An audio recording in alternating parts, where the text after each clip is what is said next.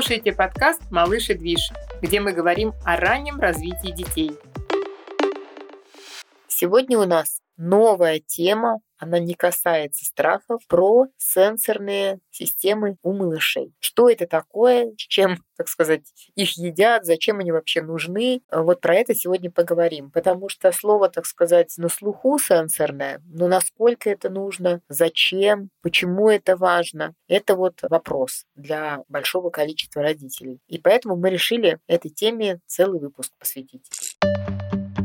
Итак, всего сколько у нас, Игорь Анатольевич, существует сенсорных систем? Всего их существует семь. Мы сейчас их перечислим. Самые древние, да, самые такие, которые еще образовались у малыша активно в утробе и начинают работать с первых, с первых его дней. Самая древняя – это тактильная система, попросту говоря, наша кожа.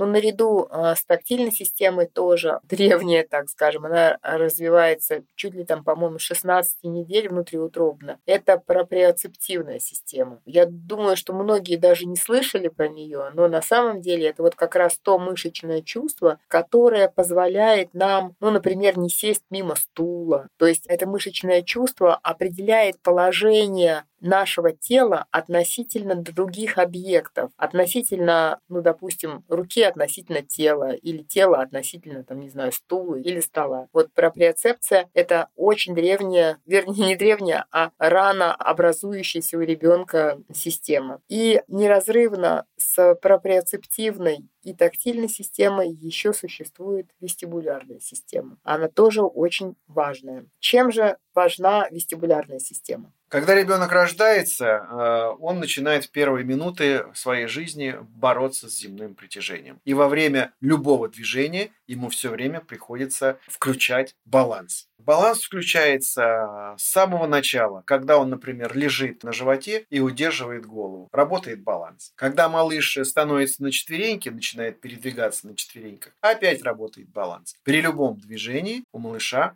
работает баланс. То есть вестибулярная система, она неразрывно связана и с тактильной системой, и с вот этой проприоцептивной. И все три системы, они вместе работают на благо одного маленького человечка. И вот благодаря тому, что когда человек вот маленький двигается, все эти три системы постоянно тренируются, постоянно созревают. И чем больше ребенок двигается, может быть, сначала он двигается, когда мама его носит носит на себе в слинге. Потом он двигается, когда мама носит его на руках, когда папа его там поднимает вверх-вниз. То есть у ребенка постоянно меняется положение головы в пространстве, и за счет этого постоянно тренируется его вестибулярный аппарат. И вот это все, оно бесконечно важно для развития вообще ребенка в целом.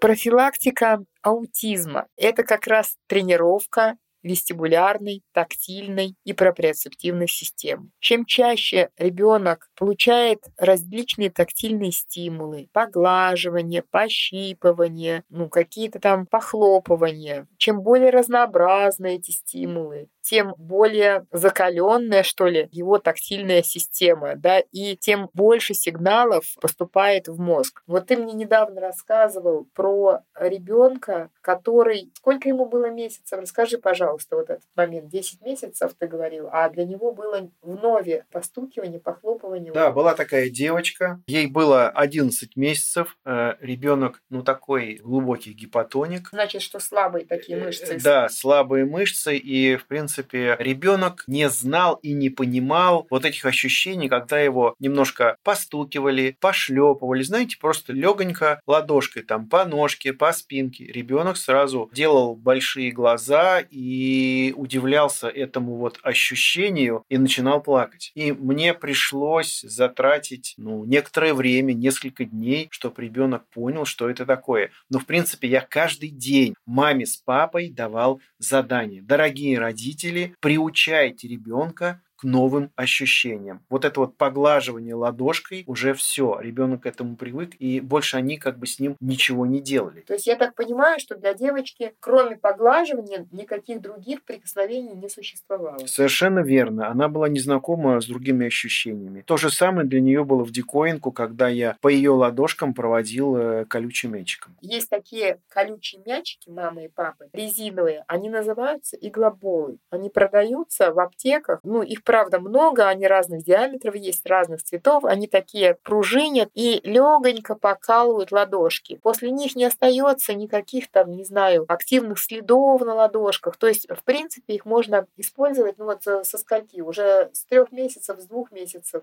можно. С двух-трех месяцев, да, можно уже ребенку делать вот такие поглаживания, легкие поглаживания по ладошкам, по стопам. Это идет э, сенсорное тактильное воздействие в мозг. Активные сигналы поступают в мозг, и таким образом у нас же, знаете, как все здорово устроено. Таким образом, в мозг поступает информация и новый опыт. И за счет этого образуются новые нейронные связи. А чем больше нейронных связей, тем лучше, тем более пластичный, более адаптивный, более функциональный мозг. Получается, что чем более разнообразное касание будет получать ваш младенец, тем круче будет работать его мозг в дальнейшем. Вы представляете, какой потенциал вы можете ему заложить. Но в то же время, понятное дело, что это должны быть ощущения там, не болезненные какие да, они должны быть разнообразные, но не болезненные. И вот именно поэтому, да, важно покупать погремушки и там всякие игрушки с различной фактурой. Ну, конечно, ребенок трогает, и мозг постоянно тренируется, получая новую информацию о каждой вещи. Но самое крутое воздействие и самая хорошая тренировка для мозга происходит тогда, когда одновременно задействовано как можно больше сенсорных систем. Вот сейчас мы вам рассказали про преоцептивную, тактильную и вестибулярную, а ведь существует еще всем известные зрительная, аудиальная слух наш, вкусовая, да, ну а на вкус, когда мы что-то пробуем, обоняние, обонятельное. И вот когда малыш на вас смотрит, вы смотрите ему глаза в глаза, вы ему при этом поете песенку, то есть смотрите в глаза – это зрительная система, поете параллельно с этим песенку – это слуховая система. Еще вы, допустим, положили какую-то, не знаю, ванильную булочку, и запах ванили есть в комнате, да? Это вот получается обоняние задействуется параллельно. При этом еще можно, там, если малыш сунул в руку кулачок, то это задействовано, уже задействован вкус, и при этом вы еще делаете для малыша какие-то приятные поглаживания, и потом поднимаете ручки там вверх-вниз, да, то есть когда вы делаете поглаживание, это вы задействуете тактильную систему, а когда ручки вверх-вниз относительно тела поднимаете, то это вы задействуете проприоцептивную систему. А если вы в конце занятий еще подняли там малыша вверх-вниз, поиграли там, вот у нас есть в наших курсах такая игра лифт, там, когда малыша берем, поднимаем вверх и говорим, лифт едет вверх, потом вниз опускаем, лифт едет вниз. И вот получается, что еще и вестибулярную задействуем. И когда вот эти все системы в короткое время целенаправленно стимулируются родителям, тогда мозг насыщает насыщается массой сигналов и образует просто массу нейронных связей новых. И вот это вот самое крутое, наверное, да, вот для развития ребенка. Вот поэтому-то после того, как родитель с ребенком занимается, вот после этого у ребенка такие какие-то прорывы, да, и в двигательной активности, и в лепете, ну, вообще в общем развитии. Правильно же я понимаю? Да, совершенно верно когда родители на постоянной основе занимаются с детьми, то буквально через 2-3 недели они замечают, что у малыша появляются новые звуки, у малыша появляются новые движения, какие-то новые плюшки, которых раньше не было. И важно помнить, что младенец, он как чистый лист. И мы с вами для него источник познания мира. И чем больше мы сами с вами про этот мир знаем, да, вот мы сейчас с вами знаем, что нам важно у малыша развивать все семь сенсорных систем. Мы вам их перечислили, вы их осознали, вы теперь их посчитали, и теперь вы понимаете, зачем вам как можно чаще ребенка доставать, например, из автокресла. Потому что когда ребенок сидит в автокресле, вестибулярная система тренируется, Нет. Тактильная система в этот момент, когда он сидит один там на заднем сиденье, тоже его никто не трогает, малыша, да. Максимум тактильных ощущений это вот он испытывает только от давления сиденья, да, на тело. Лишний раз там родитель его в этот момент своей кожей, да, своими там руками никак не жамкает, да, не трогает. То есть, понимаете, чем больше ребенок находится в каких-то таких, ну, я назову это слово, контейнерах, да, тем получается в этот момент он недополучает вот этих различных сенсорных сигналов.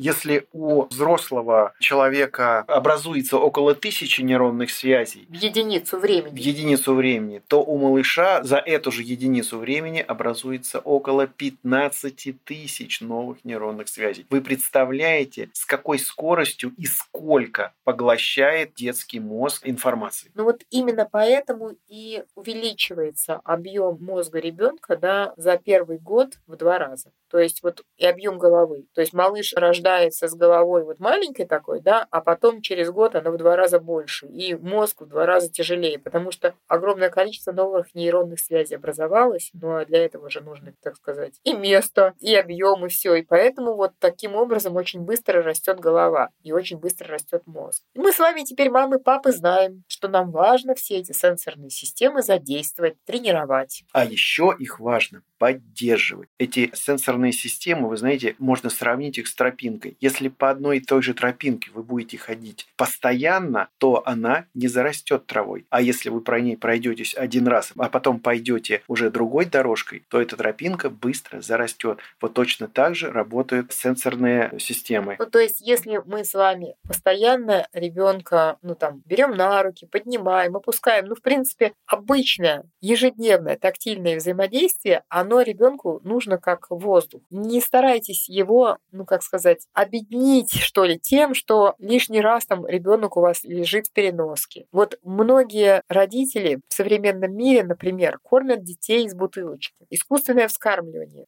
В тот момент, когда вы э, кормите малыша из бутылочки, возьмите его на руки. Не надо оставлять его в этот момент в переноске, потому что если бы вы кормили его грудью, то вы бы его взяли на руки в любом случае и он бы получил от вас в эти там 10 минут или там 20 минут кормления, он бы от вас получил ваши объятия. А если вы кормите из бутылочки, то многие, допустим, не вытаскивают ребенка из переноски. И вот таким образом вот этих 15-20 минут объятий ребенок лишается. А ведь это очень важно для развития детского мозга. То же самое про смену положения малыша. Чем чаще вы его поднимаете, опускаете на руках, тем чаще меняется положение головы, тем больше тренируется вестибулярный аппарат. И малыш тем больше получает информации о положении тела в пространстве, потому что оно постоянно меняется. То есть э, тренируется проприоцептивная система. Ну и, разумеется, вот эти все, так сказать, народные, что ли, да, потешки, да, и в этот момент э, вы на ребенка смотрите, потешку ему поете, ручки ему поднимаете, в ладошки хлопаете, улыбаетесь ему. Это же, видите, тоже какое активное задействование всех сенсорных систем. То есть это вообще не новость, что